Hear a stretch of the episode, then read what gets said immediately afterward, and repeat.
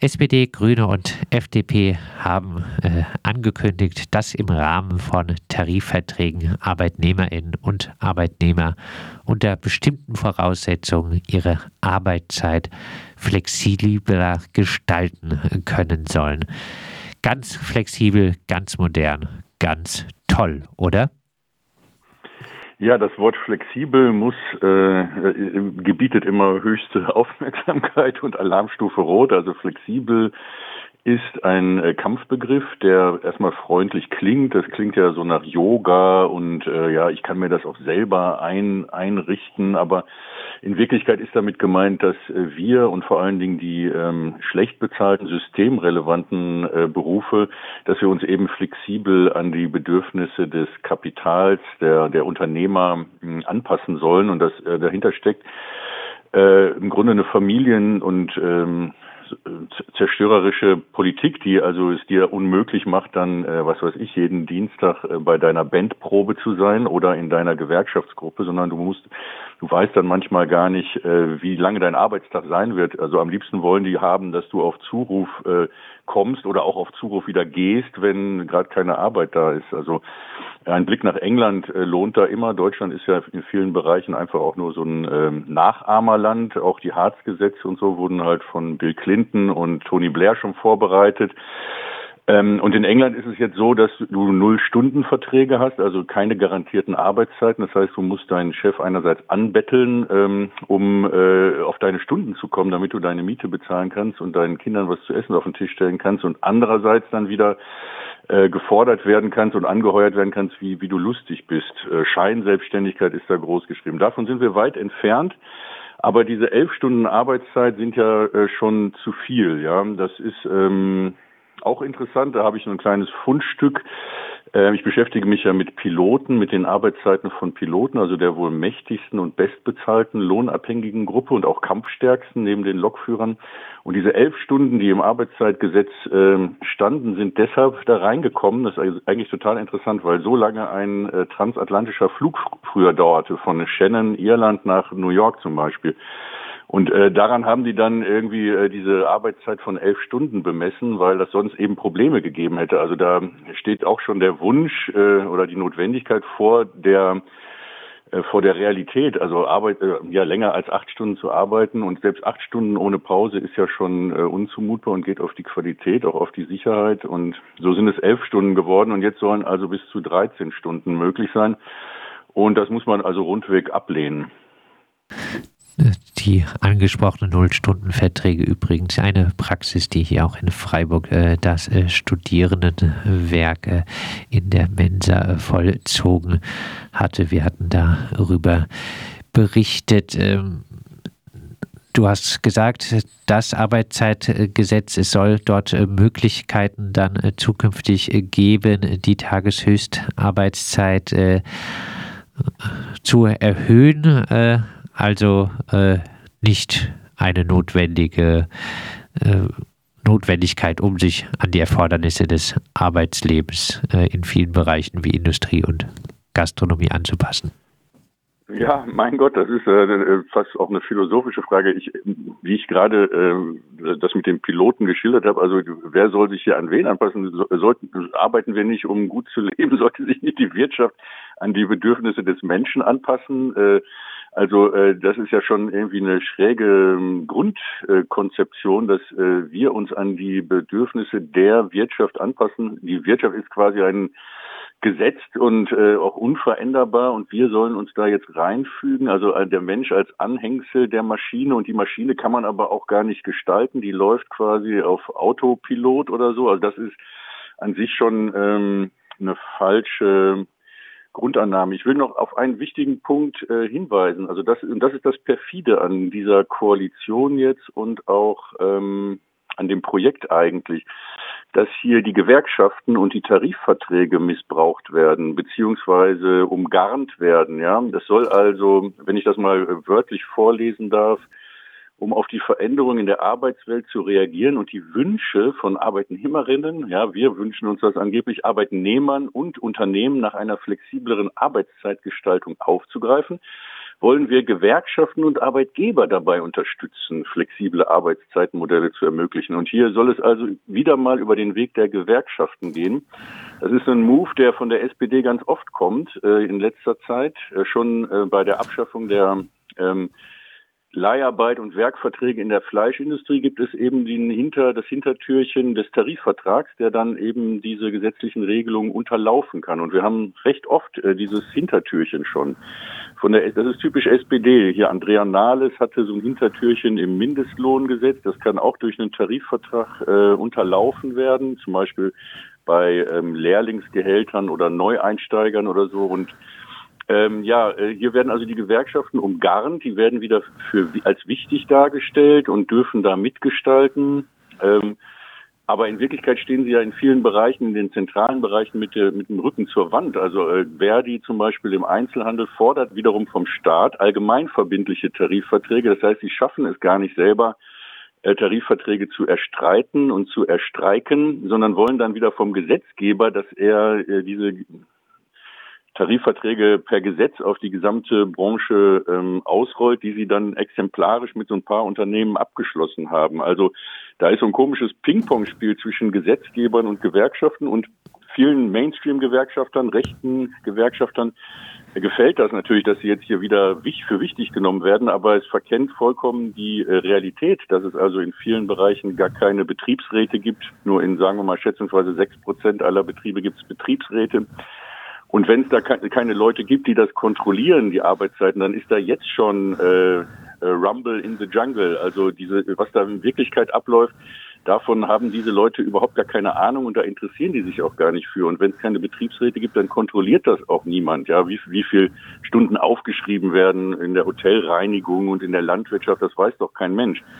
Und äh, das ist der zentrale Punkt. Solange da nicht ähm, die Betriebsräte, also eine innerbetriebliche Kontrollinstanz gestärkt wird, ist das sowieso alles äh, heiße Luft oder, oder Augenwischerei. Ja, und jetzt die, ähm, die angesprochene, die, halt, die angesprochene, ja, Auf, die angesprochene Aufweichung der Höchstarbeitszeit äh, soll eben äh, nur möglich sein, wenn Tarifverträge oder Betriebsvereinbarungen dies vorsehen.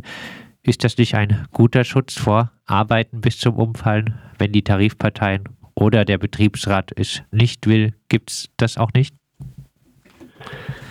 Ja, nee, eben nicht. Also äh, einerseits ähm, äh, gibt es eben viel zu wenig Tarifverträge und Betriebsräte. Es gibt dann ja auch noch äh, gelbe Gewerkschaften, noch und nöcher, also christliche Gewerkschaften, Scheingewerkschaften, die dann Gefälligkeitstarifverträge abschließen. Und äh, ja, die etablierten DGB-Gewerkschaften sind immer in der Versuchung, dann um ihr Kernklientel äh, äh, besser zu stellen, die Ränder oder die, die, ja, die subalternen Beschäftigungsgruppen äh, dann zu verkaufen. Ja, auch bei der Leiharbeit sehen wir, dass, dass da Tarifverträge abgeschlossen wurden, die dann teilweise ja ähm, verheerende Wirkung für für manche Leute hatten. Also das, äh, die Tariflandschaft und die, die ist, ist genauso äh, prekär wie die Betriebsratslandschaft. Davon gibt es eigentlich viel zu wenig. Und jetzt wird hier so getan, als würden wir noch ähm, in den 70er Jahren leben, in einem, ja, es ist im Grunde so ein Traumland, äh, was da an die Wand gemalt wird. Arbeitgeber und Gewerkschaften, dass die Gewerkschaften mit dem Rücken zur Wand stehen eigentlich, äh, wird da in keiner Weise ähm, äh, findet da keinen Niederschlag und es werden auch keine Wege aufgezeigt, wie man das ändern könnte. Dazu müsste man nämlich kriminelles Unternehmertum viel stärker verfolgen, aber das geht mit der FDP nicht. Ähm, Wichtig ist mir auch noch, was alles nicht in diesem Koalitionspapier steht. Also äh, die FDP hat es geschafft, also sämtliche gute Ansätze, die Grüne und SPD in ihren Wahlprogrammen hatten, mit einem Federstrich beiseite zu schieben. Also die Abschaffung der sachgrundlosen Befristung beispielsweise oder der Leiharbeit. Davon ist überhaupt keine Rede mehr. Stärkung von Betriebsräten, nada. Ja.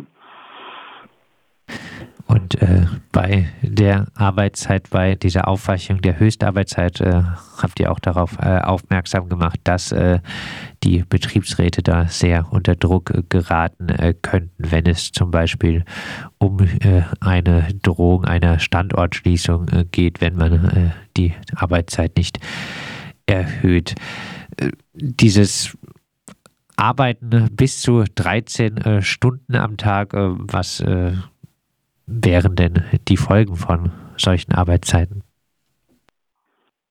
Ja, ähm, zunächst mal ähm, ist es nicht familienfreundlich oder äh, unterläuft es auch die Organisierung, Organisierbarkeit der Leute. Also jetzt, wenn, man, wenn ich mich mal selber nehme, ich habe irgendwie zwei Kinder und ich spiele in einer Band und äh, ja, wenn du dann auf einmal äh, immer wieder anrufen musst, ja, ich kann dich, äh, den Jungen gerade nicht von der Kita abholen oder ich kann heute nicht zur Bandprobe kommen oder zu meinem Gewerkschaftstreffen. Also das ist erstmal die, die Folge. Das soll ja dann eben durch diese Flexibilität äh, auf Zuruf offenbar geschehen. Ja, und zweitens bei der Arbeit selber führt es natürlich zu Arbeitsunfällen, auf Dauer zu Krankheit, äh, zu Burnout, zu was weiß ich was, psychosomatischen Erkrankungen und ähm, ist dann, je nachdem, wo du arbeitest, auch gefährlich für, für, was weiß ich, im Straßenverkehr, wenn du als Kurier fährst, baust du halt irgendwann Unfälle. Das kann man, ist ja logisch. Also, nee, 13 Stunden Arbeitszeit ist einfach viel zu lang. Die gehen jetzt, die Gegenseite wird sagen, ja, da gibt's dann Sachen Bereitschaft, oder dann ist da irgendwie ein Catering-Dienst und die Hochzeit dauert halt länger oder so, dann muss ich da länger am kalten Buffet stehen und so.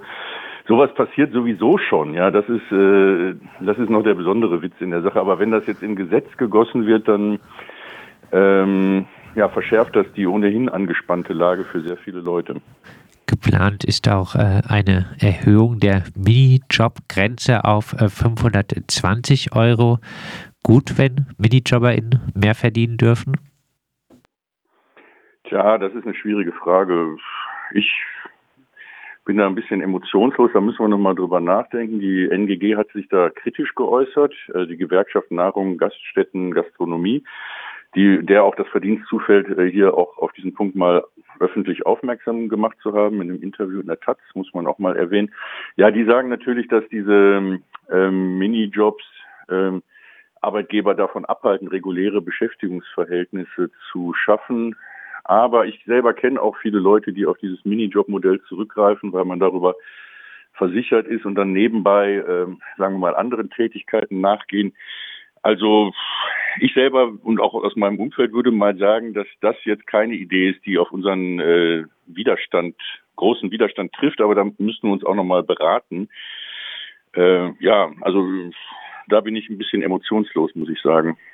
Auf jeden Fall eine gewisse äh, Subventionierung des Niedriglohnsektors äh, auf äh, alle Fälle.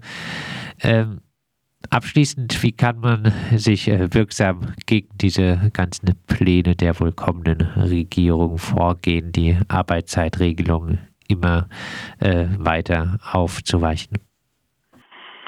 Ja, zunächst mal müssen wir das äh, alles beobachten und äh, da am Ball bleiben, dann ein Auge drauf äh, werfen und ähm, früh auch ähm, warnen, was da kommen könnte.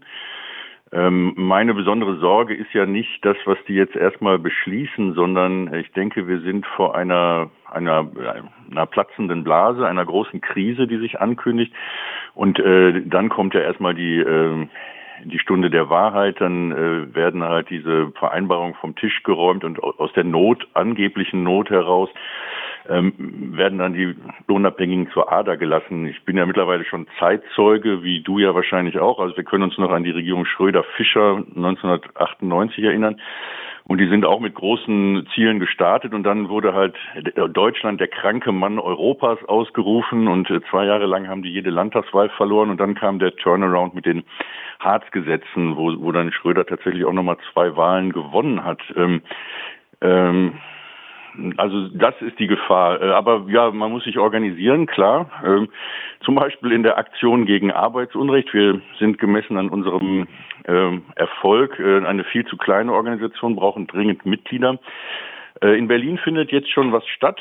Also da hat sich ein breites Bündnis getroffen und die mobilisieren jetzt schon für Sonntag 11.30 Uhr 4. 24.10. vor dem Paul-Löbe-Haus, Konrad-Adenauer-Straße.